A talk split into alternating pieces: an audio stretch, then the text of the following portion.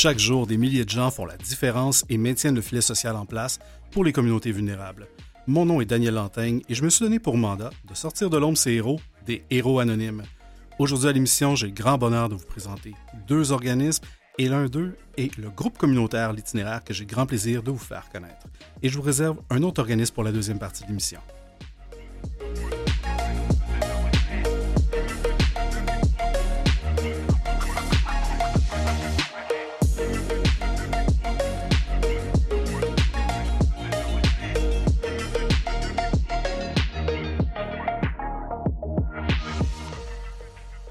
Alors, bienvenue au Héros Anonyme. Quel bonheur de vous présenter et peut-être de vous faire connaître davantage cet organisme qui est le groupe communautaire L'Itinéraire.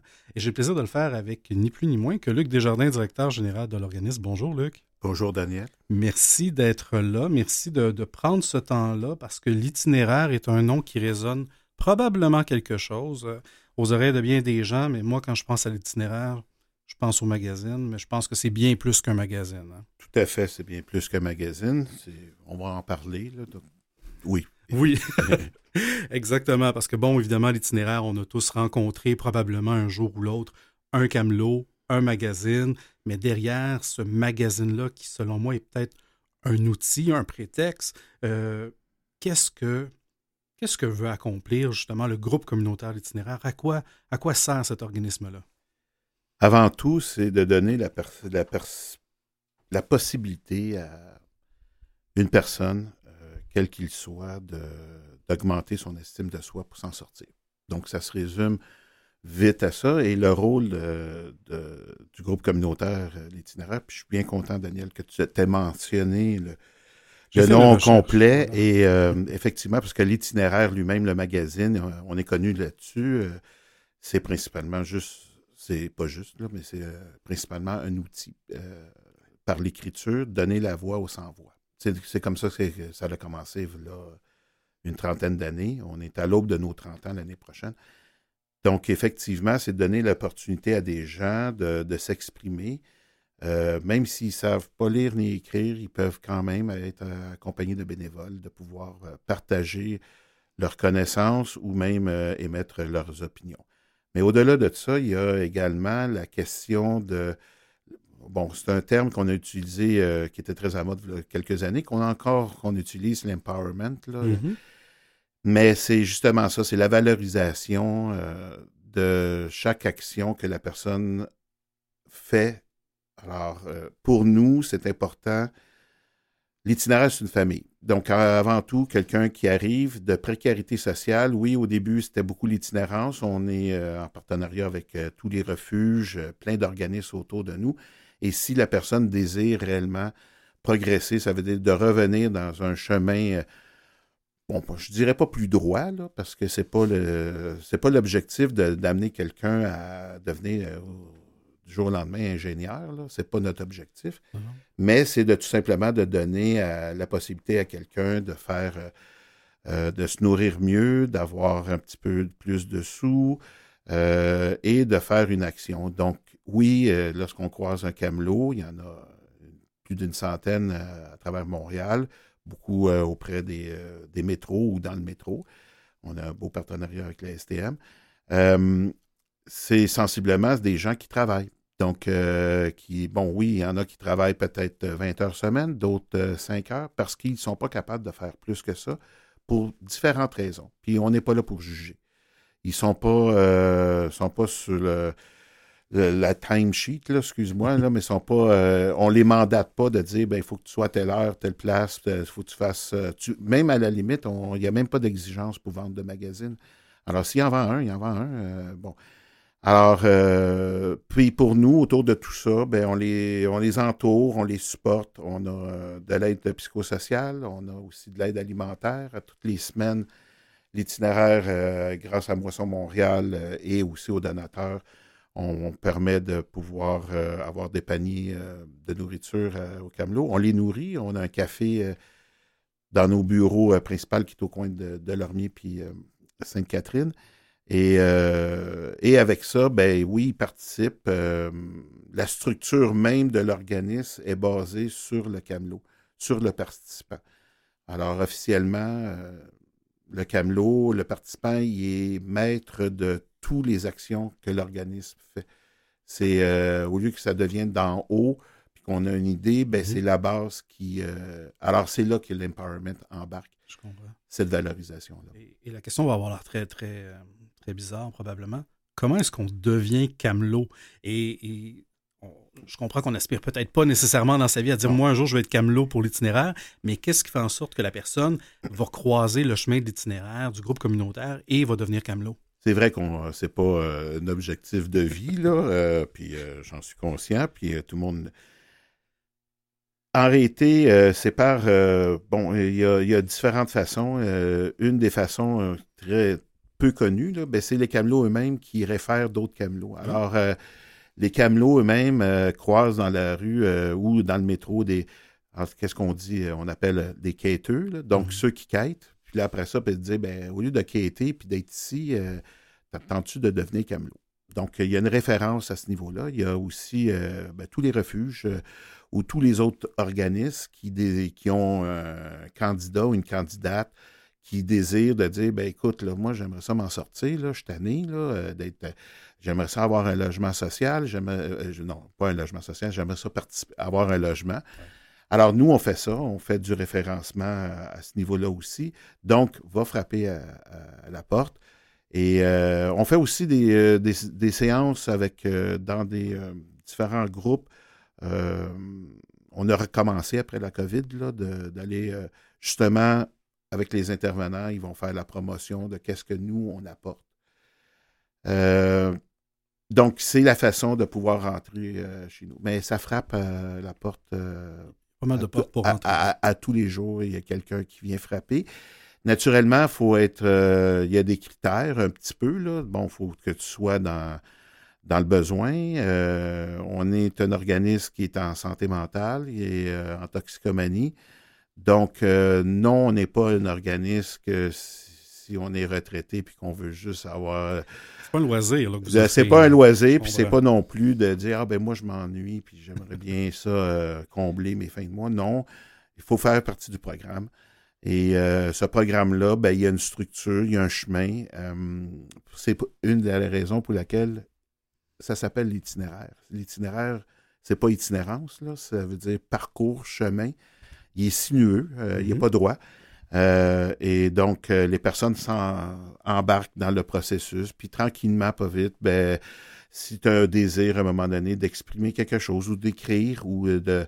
Et ben, c'est ça. Alors, dans l'écriture, il y a une formation de journaliste que, que l'on donne à la personne. Donc, si la personne grandit avec nous, puis désire d'interviewer un politicien, ou, bon, j'aimerais ça, Justin Trudeau, n'importe qui, là, ça m'intéresse j'ai quelque chose à lui dire, euh, méchant ou pas méchant, ben, ben on va dire, ben, c'est parfait, mais voici, on va t'accompagner. Quoi faire avant? Ça veut dire se préparer, mm-hmm. euh, faire ses recherches, euh, faire ses lectures, briser tes préjugés, parce que quand tu vas l'interviewer, il ne faut pas que tu en aies, il faut que tu peux construire tes questions, rencontrer. Gros stress là-dessus, de, rencontrer quelqu'un qui est une notoriété. puis après, après ça, ben, c'est de retranscrire qu'est-ce qui a été dit et tu retranscris, tu fais ton article, tu le publies, puis après ça, ben, tu es sur le coin de la rue ou, à quelque part et tu vends ton propre article que tu as publié. Et ça, c'est très valorisant. Certainement.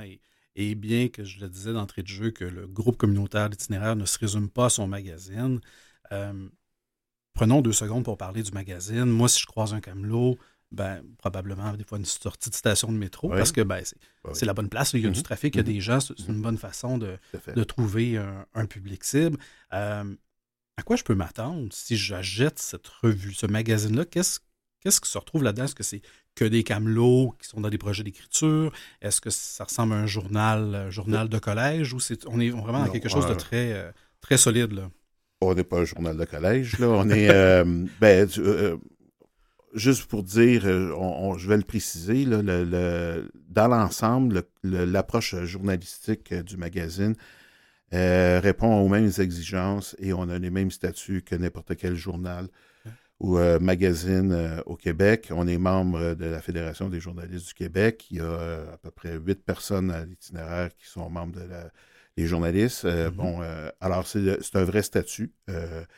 on a le même devoir de, respect, de recherche euh, et tout. La seule une des différences, c'est qu'on n'est pas en tant que réel. C'est pas un journal que ça prend du temps. Donc, c'est sûr qu'il y a un sujet qui est bien chaud aujourd'hui. Ben, il faut que s'assurer que ce sujet-là soit chaud dans à peu près cinq semaines, le temps de faire l'article et publier.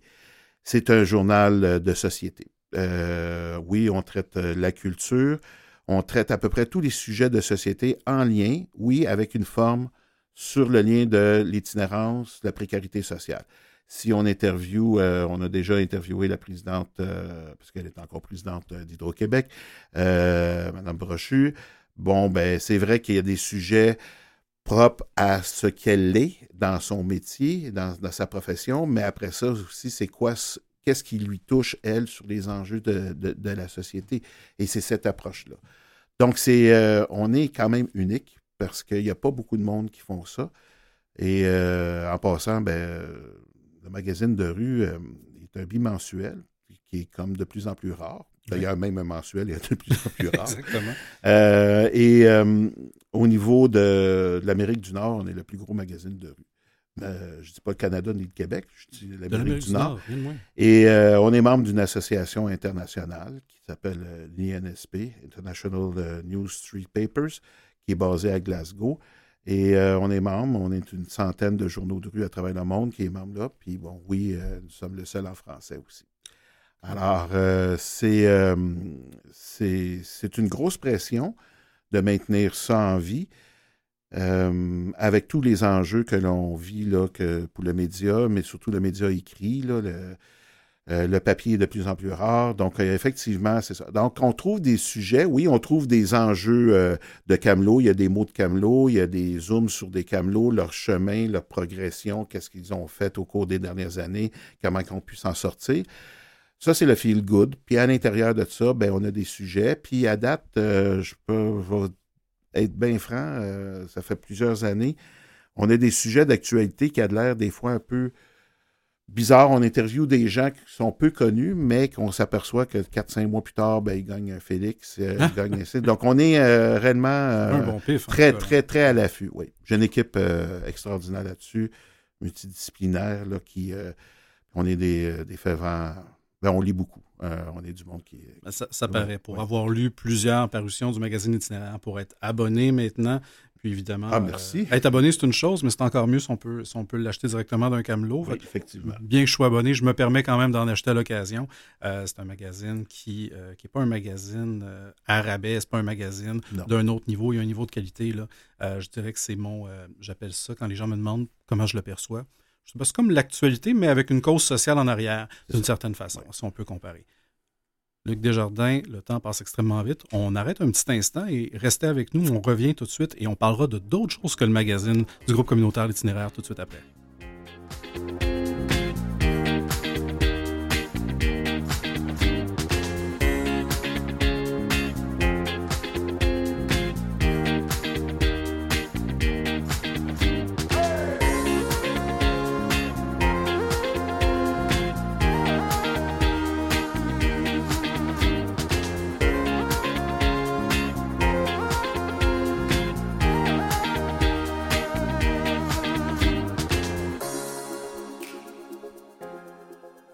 De retour au Héros Anonyme, on est avec Luc Desjardins, directeur général du groupe communautaire L'Itinéraire. Et je pense qu'on a bien mis la table pour expliquer le groupe, le magazine. J'ai envie qu'on parle d'autre chose et je ne sais pas si vous avez déjà passé par là, mais il existe un café, un café qui s'appelle le Café Maison Ronde.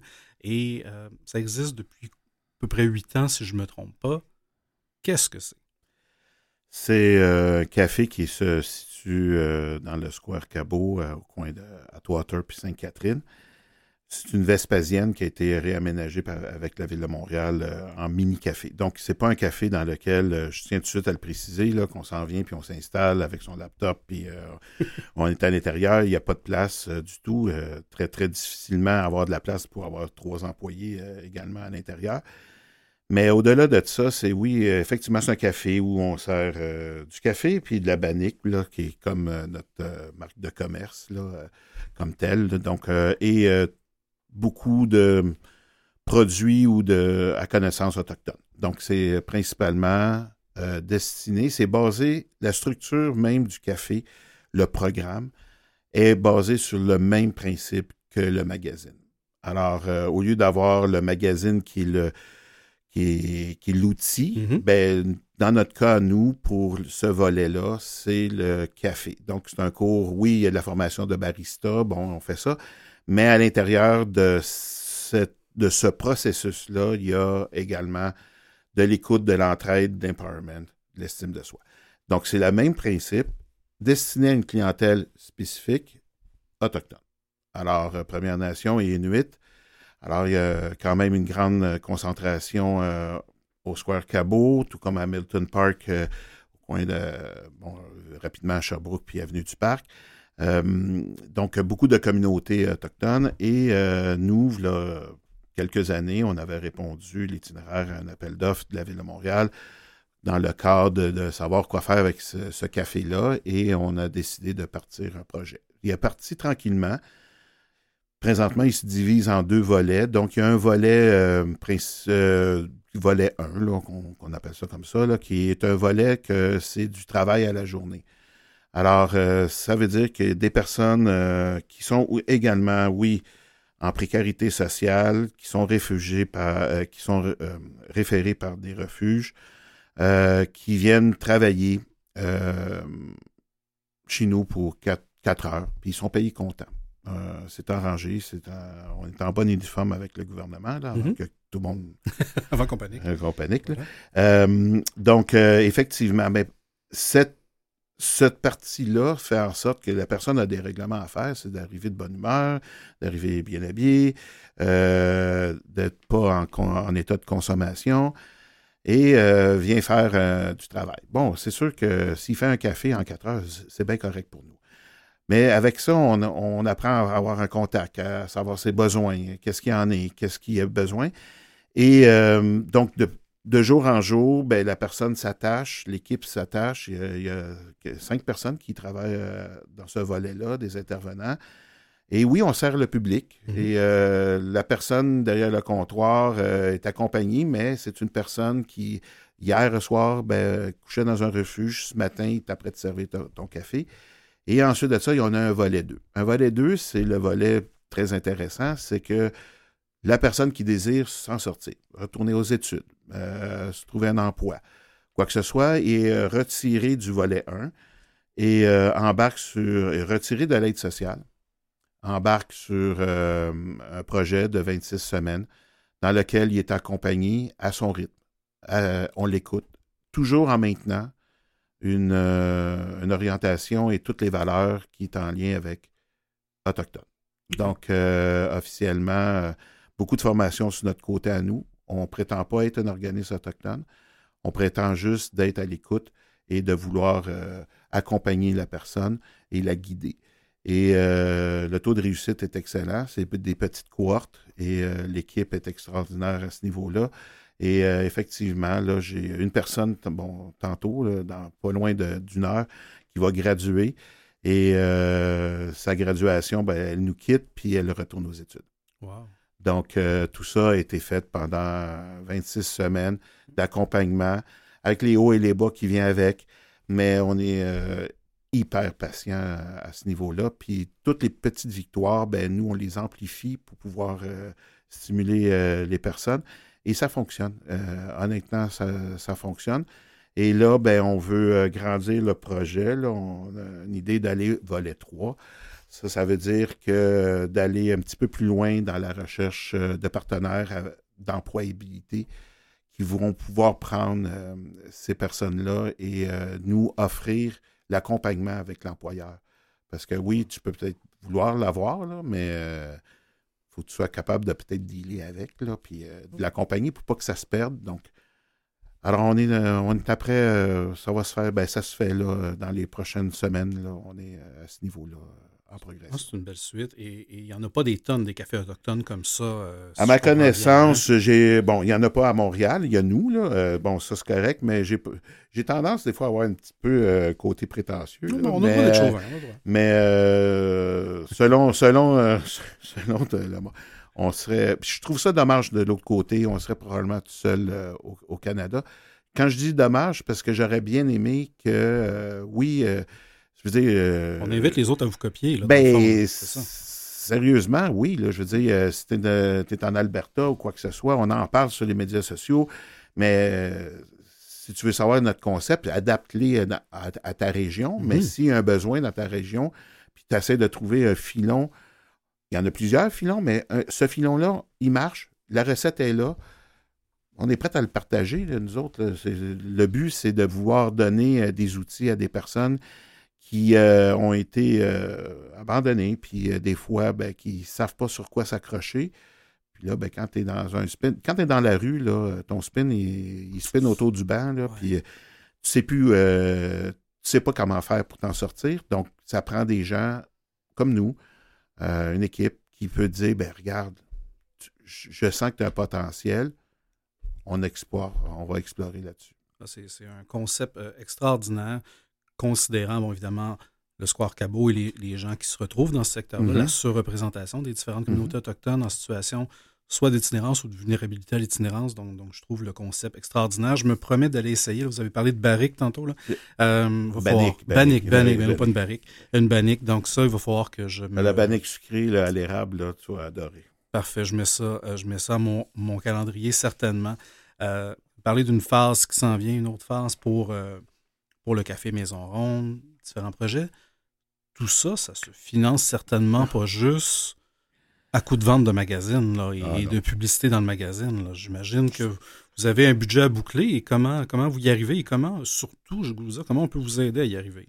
OK. Euh, euh, le magazine, euh, non, le magazine, est, la, seule rentabilité qu'elle a, elle est positive pour le camelot puis pour la personne. à l'itinéraire, le, magazine, la vente du magazine paie seulement l'imprimerie. Euh, euh, c'est tout, là, ça s'arrête là.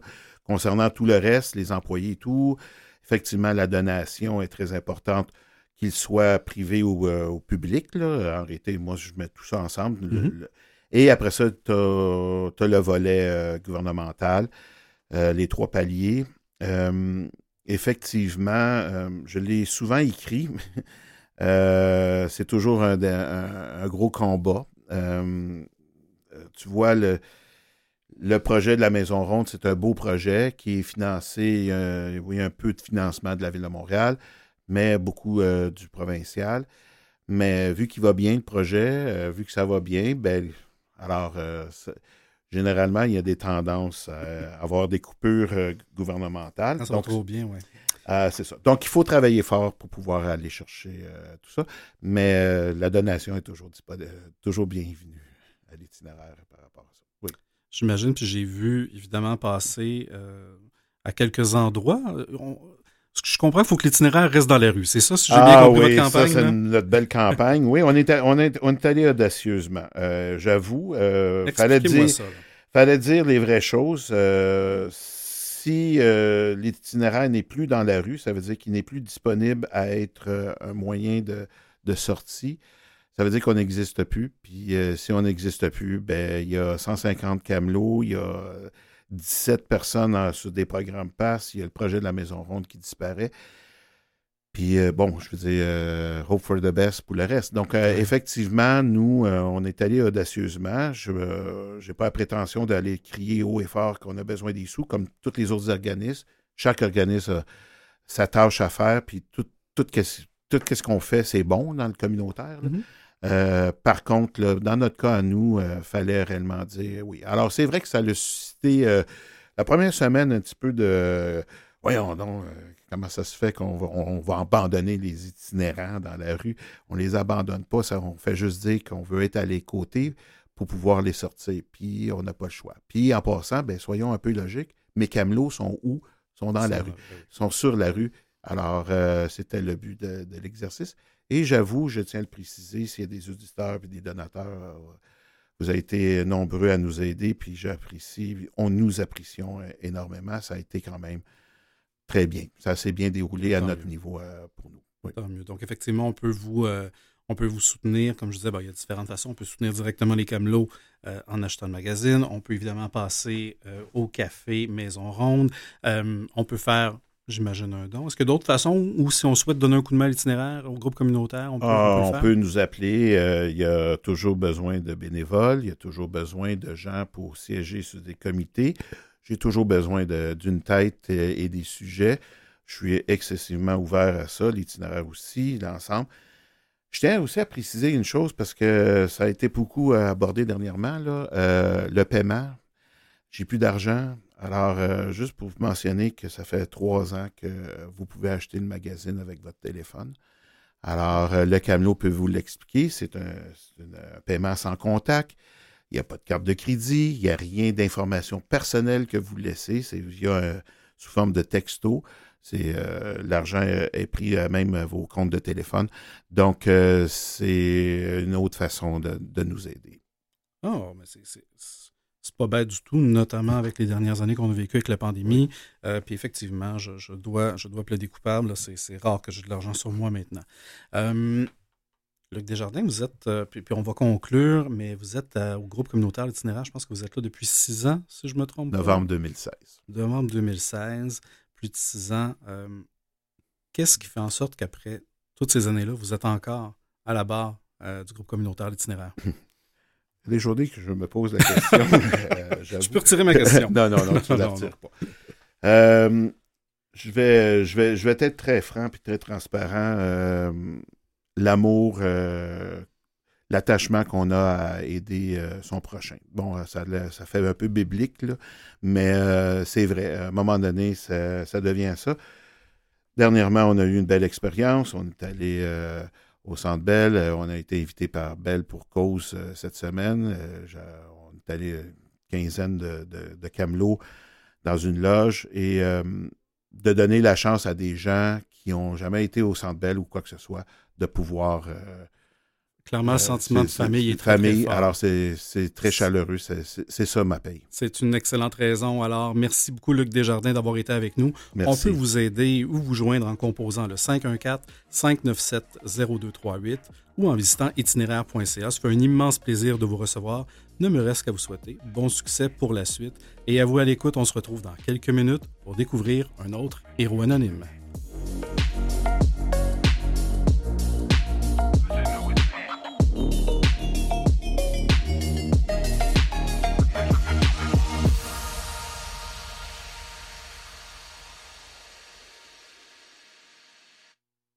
Les héros anonymes avec Daniel Lantaigne. Alors, de retour justement aux héros anonymes sur les ondes de Canal M. Et pour cette deuxième partie de l'émission, j'ai le grand bonheur de mettre de l'avant un organisme fait un travail extraordinaire en santé mentale et qui s'appelle la Fondation Jeunes en tête. Et pour ce faire, j'ai le plaisir de recevoir la directrice générale de l'organisation, Mélanie Boucher. Bonjour Mélanie. Bonjour Daniel. Merci d'être là. Merci de prendre le temps de nous expliquer et peut-être de nous faire comprendre ce que fait cet organisme-là parce qu'il a évolué au fil du temps. Aujourd'hui, il s'appelle Fondation Jeune en Tête. Commençons par le commencement, si vous le voulez bien. Qu'est-ce que ça fait, cette fondation-là? La Fondation Jeune en Tête prévient la détresse psychologique chez les jeunes de 11 à 18 ans. Donc, euh, on a des euh, ateliers dans les écoles secondaires pour parler de santé mentale, surtout éduquer nos jeunes et outiller en amont des problématiques.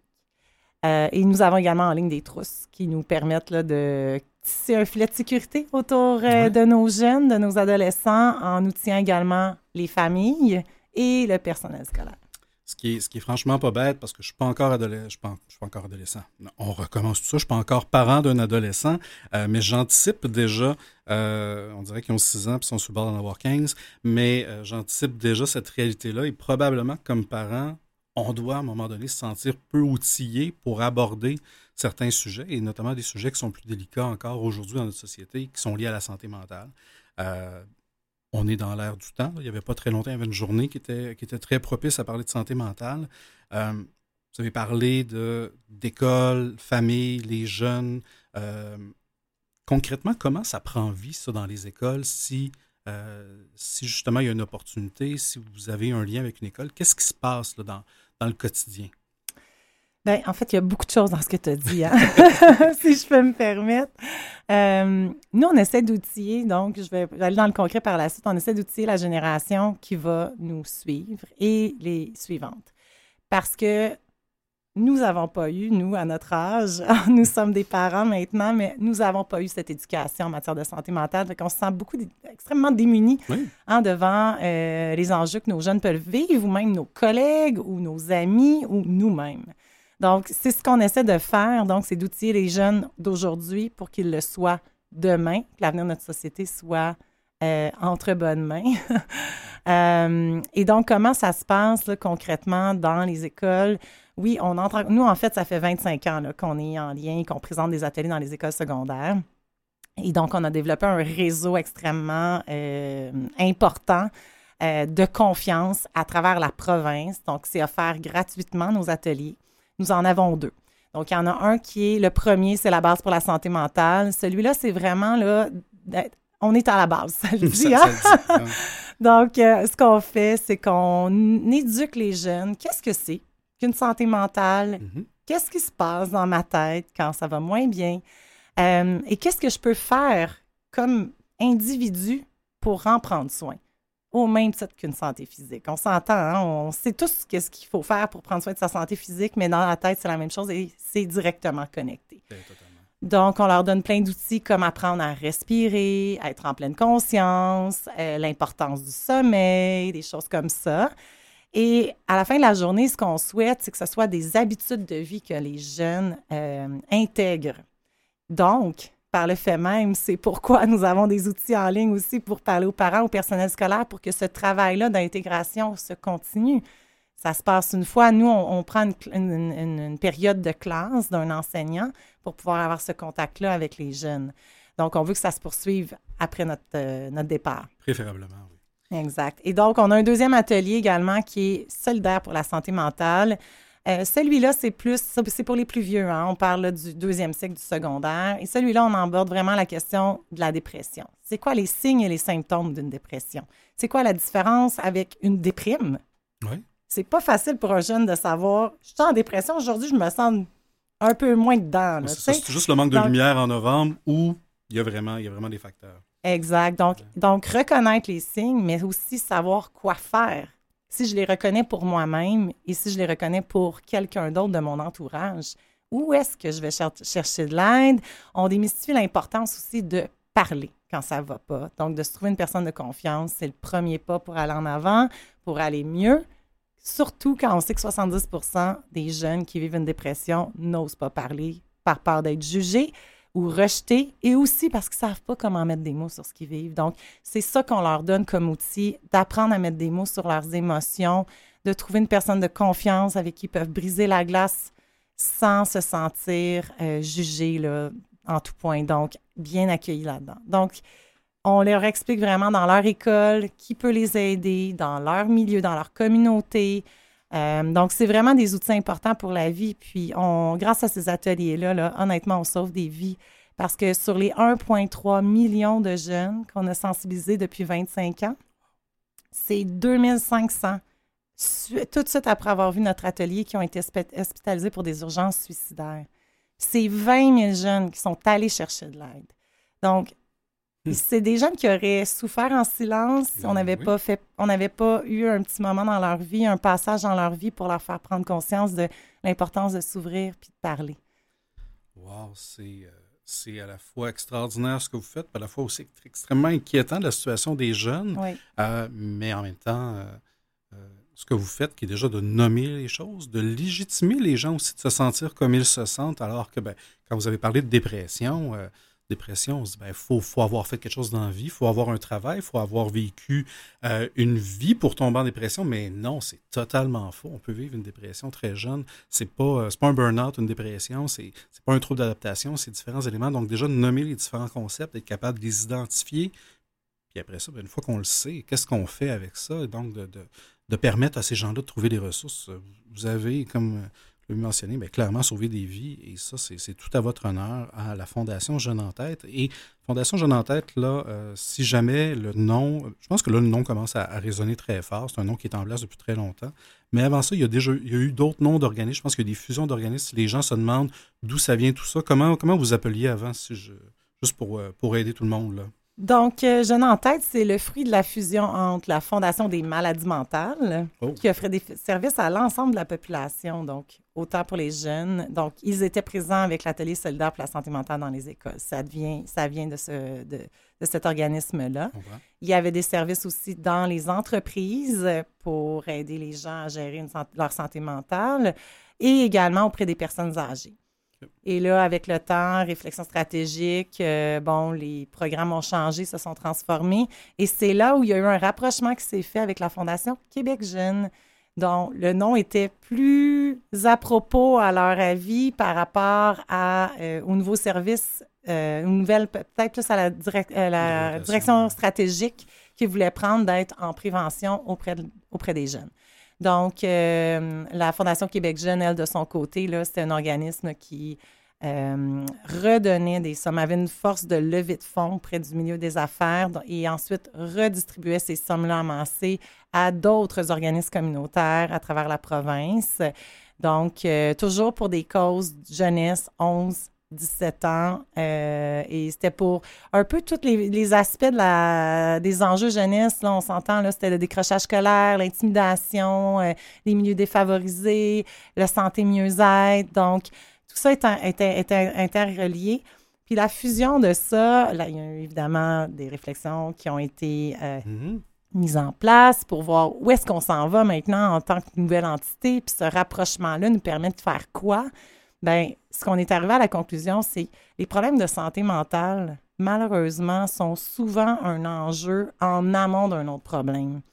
Donc, la santé mentale d'un ado qui va pas bien, ben probablement, ça peut devenir un intimidateur ou si un jeune intimidé peut générer des enjeux de santé mentale. Donc, tout ça, c'est un cercle, un cercle vicieux. Puis, quand on sait qu'un jeune qui vit des enjeux de santé mentale a dix fois plus de chances d'être un décrocheur, ben, Si on règle pas le problème à la source ou si on remonte pas plus loin, euh, puis qu'on se concentre juste sur ben, le décrochage ou le raccrochage scolaire, peut-être qu'on est en train de passer à côté finalement du, du réel, euh, goût de dire du bobo, là, mais, mais du réel, du réel, euh, du réel enjeu au départ. exact.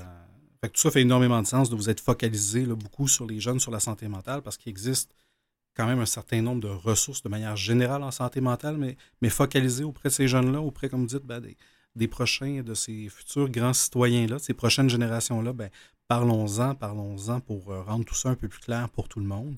Vous, vous êtes, euh, vous êtes directrice générale de la Fondation Jeunes en Tête depuis, euh, depuis un bon bout de temps. Vous avez été dans un autre organisme, là, vous avez parlé de la fusion avant, avant cette fusion-là. Qu'est-ce qui vous, euh, qu'est-ce qui vous a interpellé et qui vous interpelle encore aujourd'hui, qui fait en sorte que vous êtes encore directrice générale de cette organisation-là?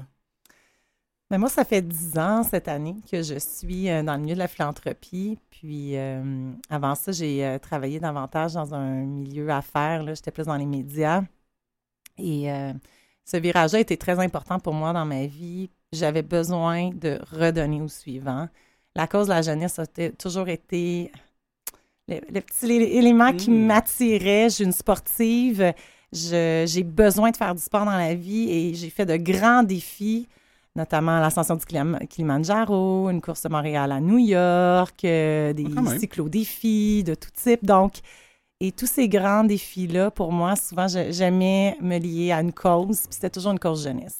Et c'est sur le Kilimanjaro que j'ai eu un déclic de dire, OK, c'est ce que je veux faire dans la vie. Je veux travailler à temps plein pour servir une cause.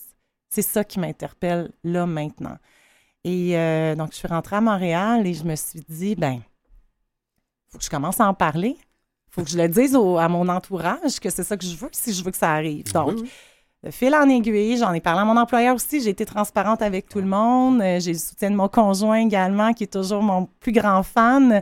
Euh, et euh, ça s'est avéré que j'ai eu une belle offre qui s'est présentée à moi, donc en 2013. Puis j'ai saisi l'occasion parce que la cause, c'était la jeunesse, puis ça m'interpellait réellement.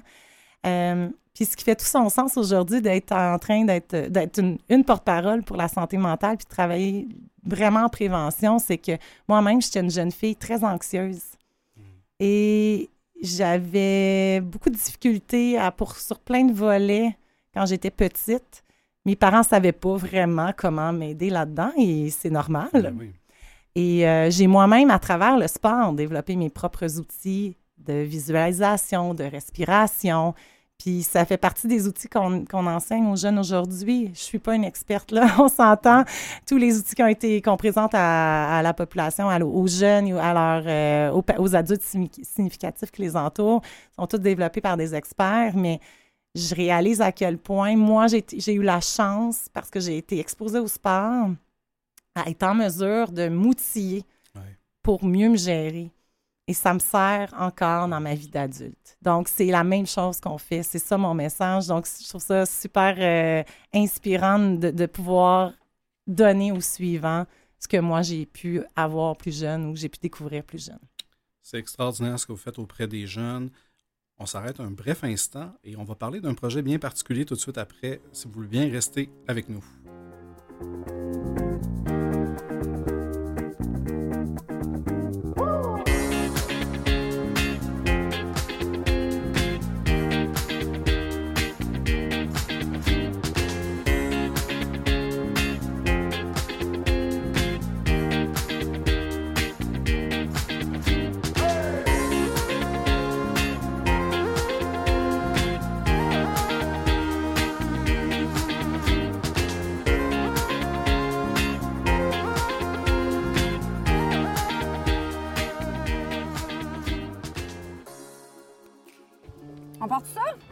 La tristesse, la colère. Des gros up and down. La gorge, elle devient toute serrée. Un vrai volcan en éruption. Dans ma tête, je pensais juste que j'étais folle. J'ai souffert d'anorexie. Trouble de personnalité limite. TDAH et hyperactivité. Toi aussi?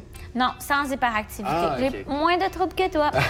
On partage tous les deux eu des troubles alimentaires. La fille qui était la plus dynamique au monde qui pensait à je pense même pas que je suis capable de me lever. Trois jours semaine, je rentrais chez nous puis j'éclatais en sanglots. Moi, j'étais convaincue que j'étais une extraterrestre. Je viens complètement hors de contrôle. Ton cerveau, c'est comme s'il congelait. Je me suis mis à faire de l'intimidation. J'ai décidé d'aller chercher de l'aide. Content de te rencontrer. Là, on fait de la cueillette sauvage. Euh, T'as-tu déjà joué au mini-golf avant? T'en as déjà fait du go-kart? C'est ma première fois. On va faire une rosace de truite et de daikon. On vous apporte euh, une épicerie. Il y a quelque chose en dedans de toi qui est pas comme tout le monde. Mets-toi de chum avec. On peut pas se battre contre sa personnalité, il faut plutôt essayer de la mettre en valeur. Puis depuis ce temps-là, ben crime, je vois vraiment mieux. Yes! oui, on a un trouble de santé mentale, mais ça veut pas dire qu'on n'est pas rayonnant. Rappelle-toi que tu t'aimes, puis bâtis là-dessus. Quand tu te donnes à 100% à quelque chose, là, pas mal tout est réalisable. Je suis parfaitement imparfaite. Parfaitement imparfaite. Parfaitement imparfaite. Ah, c'est beau ça, mon Dieu, j'ai jamais vu ça comme ça. Ça m'a comme vraiment fait du bien. Alors, ce qu'on vient d'entendre, c'est la bande-annonce de Parfaitement Imparfait. Vous avez probablement reconnu quelques voix. Il y a des personnalités publiques là-dedans. Euh, Rosalie Vaillancourt, là, je me souviens bien, qu'il y a un TDA, mais pas un TDAH. Euh, et, Simon Boulris et d'autres gens qu'on peut reconnaître. C'est quoi ce merveilleux projet-là que Parfaitement Imparfait?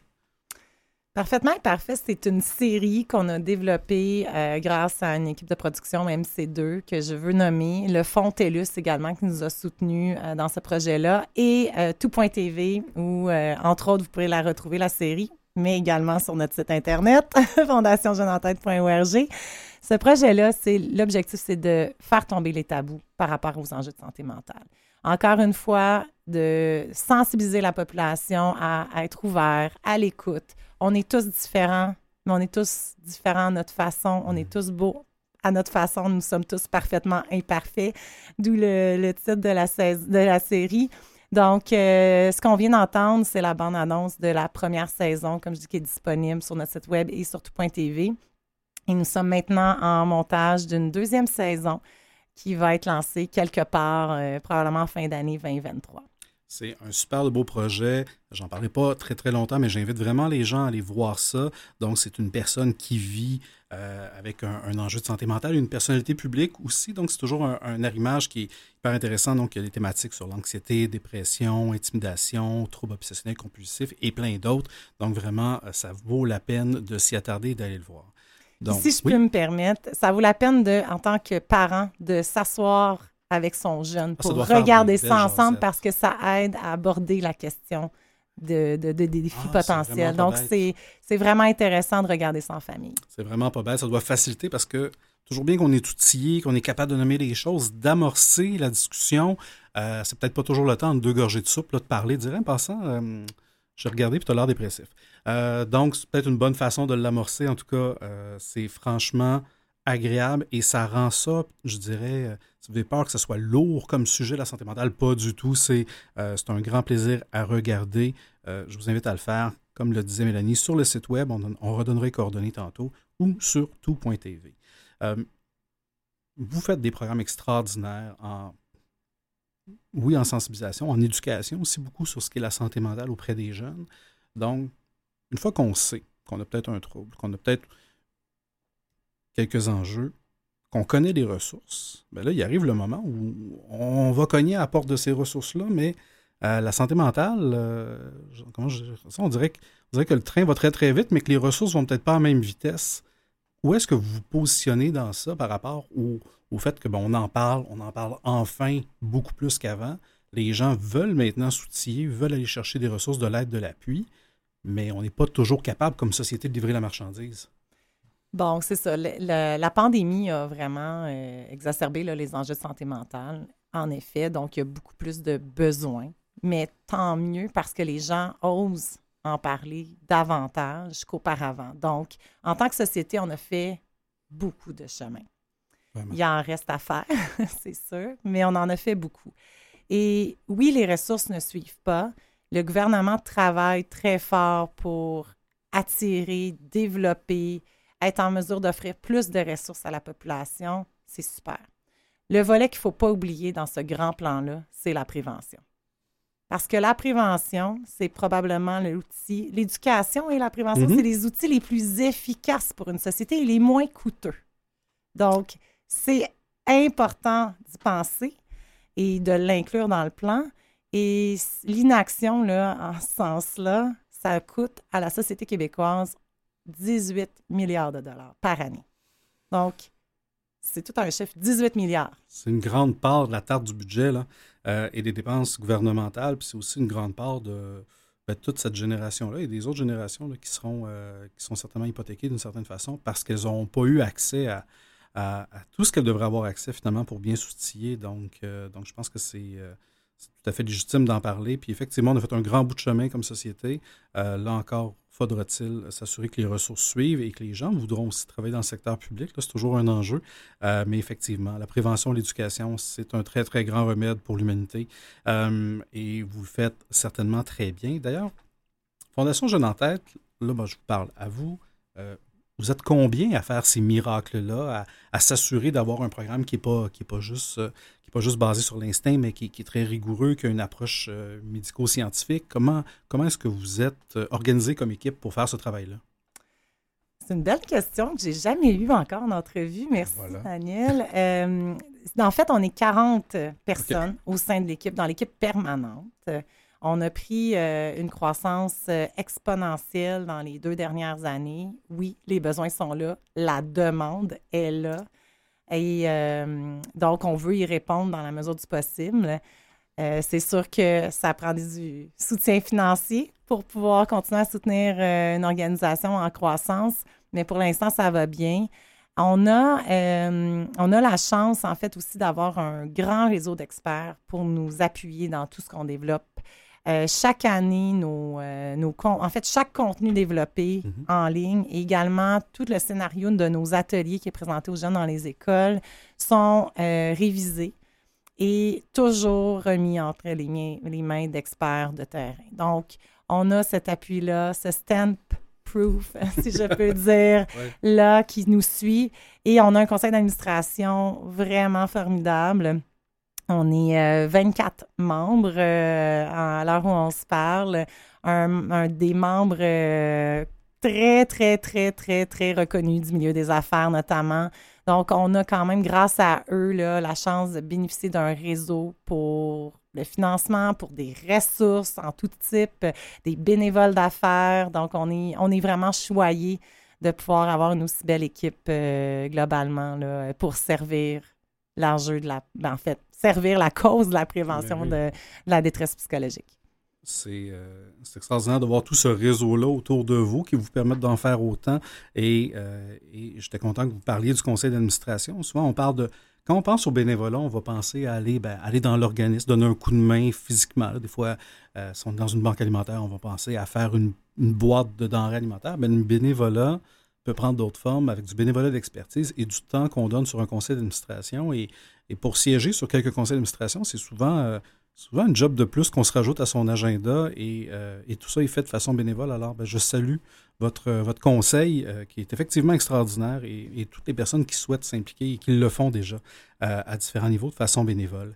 D'ailleurs, si moi je vous écoute et que ben, ça va quand même bien mes affaires et que j'ai le goût de soutenir la Fondation Jeune en tête, de quelle façon je peux le faire? Comment je peux vous donner un coup de main?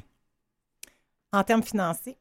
Notamment. Et s'il y a d'autres façons, euh, s'il y a d'autres façons, pourquoi pas? Donc, euh, ben, si on parle au volet euh, bénévole, c'est sûr qu'on a toujours besoin, nous, on a des, des, événements de levée de fonds annuellement. On a le bal à Saint-Valentin, d'ailleurs, qui s'en vient le 16 février prochain. on a toujours notre tournoi de golf en juin. On a le bal du maire de Québec. Et on a les, euh, le regroupement de jeunes professionnels Let's Bond aussi qui mhm. font des levées de fonds, notamment par leur grand gala qui est à chaque automne, mais aussi par différentes autres initiatives tout au long de l'année. Et une portion des fonds nous reviennent. Donc, on a plusieurs événements, puis on a toujours besoin de gens pour nous donner un coup de pouce pour la vente de ces, euh, ces billets-là. Euh, ou même simplement mettre, euh, nous mettre en lien avec une organisation qui n'est pas déjà un, un donateur de l'organisation, de la fondation, euh, pour potentiellement élargir notre réseau de donateurs. Donc, ça, c'est une option, mais aussi parler de la cause. Ne serait-ce que de parler de nous autres, si vous aimez ce qu'on fait, si vous, les outils que vous, vous avez vus ou utilisés vous ont aidé, ben, le dire, en parler, parce que ça, pour nous, tout le monde peut devenir un ambassadeur de notre cause et de, notre, euh, de, nos, euh, de nos outils, de nos actions. Et c'est en travaillant ensemble, hein, euh, la santé mentale, les enjeux de santé mentale, si on pouvait être mieux outillés pour éviter que ça se développe dans notre vie, ben c'est notamment, ça passe notamment par des ambassadeurs, la population euh, qui sait vers où aller se référer si son jeune va moins bien. Ou... Donc, ça prend. C'est un, un, effort collectif ici, là. Puis je pense qu'on peut faire une différence. Puis je pense que c'est. Je pense que chaque citoyen connaît quelqu'un qui a un enjeu de santé mentale à l'heure actuelle. Donc, si nos outils peuvent aider, ben on sera vraiment heureux d'avoir pu les servir.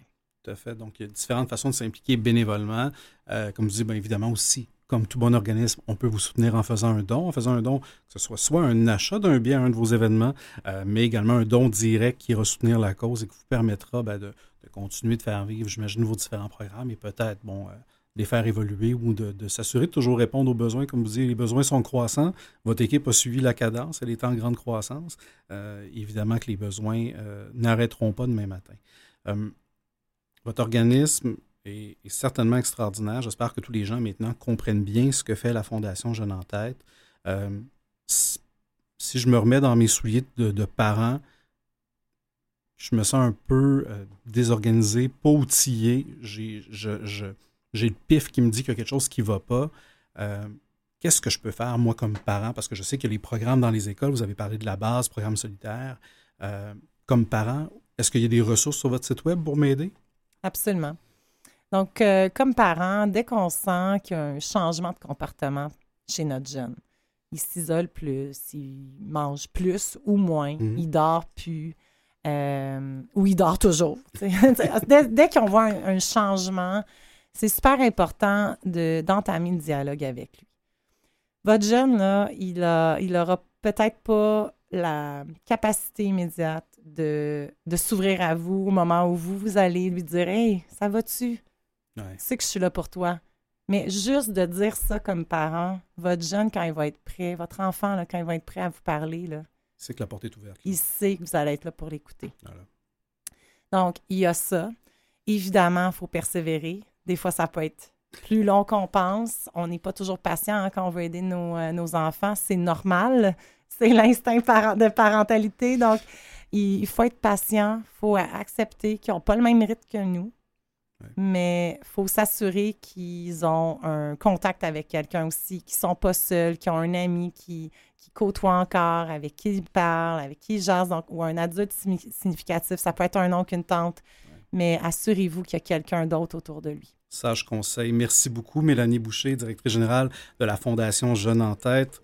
Le temps passe extrêmement vite. Si on veut vous soutenir, vous aider ou avoir accès à vos ressources, on se rend sur fondationjeuneentête.org ou on appelle au 514-529 1000. C'est déjà tout pour aujourd'hui et merci à nos précieux invités, à Mathieu Tessier à la mise en onde et vous qui êtes à l'écoute. On se donne rendez-vous la semaine prochaine, même heure, même poste, alors que je vous ferai découvrir deux autres héros anonymes. Bonne semaine!